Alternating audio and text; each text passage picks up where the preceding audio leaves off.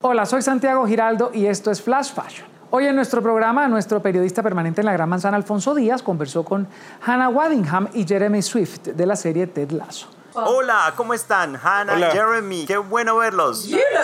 Te es fabuloso. I'm gonna start with you. Voy a comenzar contigo, Hannah, porque tus líneas son deliciosas. Yes. How was your reaction? ¿Cómo fue tu reacción cuando viste este libreto? Hell yeah. Because honestly, I Claro que sí, porque honestamente he interpretado a tantos personajes serios desde Game of Thrones, constantemente he interpretado roles serios que son literalmente como si ella pudiera mirarte y matarte. E interpretar a alguien con luces y sombras y un sentido perverso de humor y a veces no sabes si está bromeando o no. Fue todo un sueño total y tenía carteras fabulosas. Sí, ¿Por qué no me dieron una cartera? ¿Cómo podría no gustarme? exacto. La interacción entre ustedes es fenomenal. Jeremy, ¿cómo estableces eso con otro actor? Porque realmente es un intercambio increíble y eléctrico.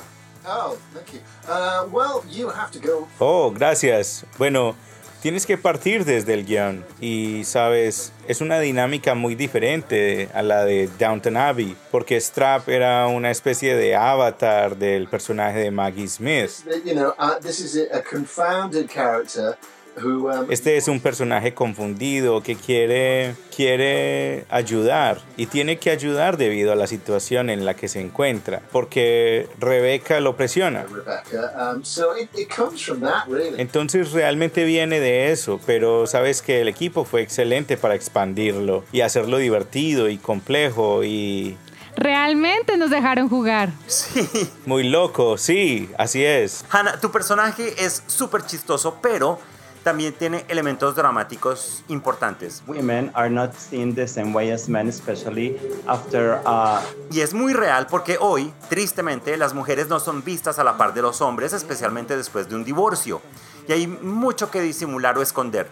¿Cómo fue para ti poner todo esto en la cara de todo el mundo? Lo que pasa en el corazón de una mujer. isn't it? a woman's heart. Isn't it? It is. It is. And I don't mind saying. ¿Verdad? Lo es, lo es, y no me importa decir personalmente que me basé en mi propia experiencia al respecto. Y también encontré un buen nivel de catarsis para mí, catarsis más bien porque sabes que la gente asume cuando ve a una mujer de 1,90 y tacones y le gusta cuidarse y presume que todo está bien bajo la superficie y que muy a menudo puede no ser así. Y la gente no se da cuenta de que tu presencia es lo que eliges presentar.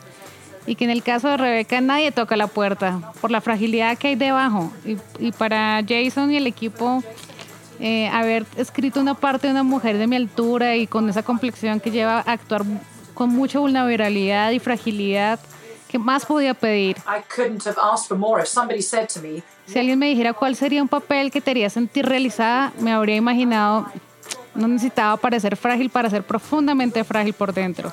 Siento que es como un helado, que si alguien lo toca, ligeramente se deshace. Sí, es una realmente una caracterización única. Sí, realmente lo es.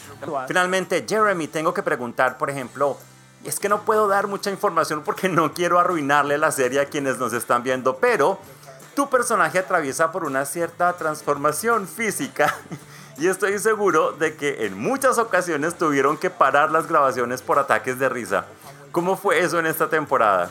Uh, yeah, no, it was. It was Sí, fue tremendamente divertido. Y Bill se apropia del set para esas cosas y simplemente agregó algunas ideas cómicas que hicieron que fuera un poco más difícil controlarnos realmente.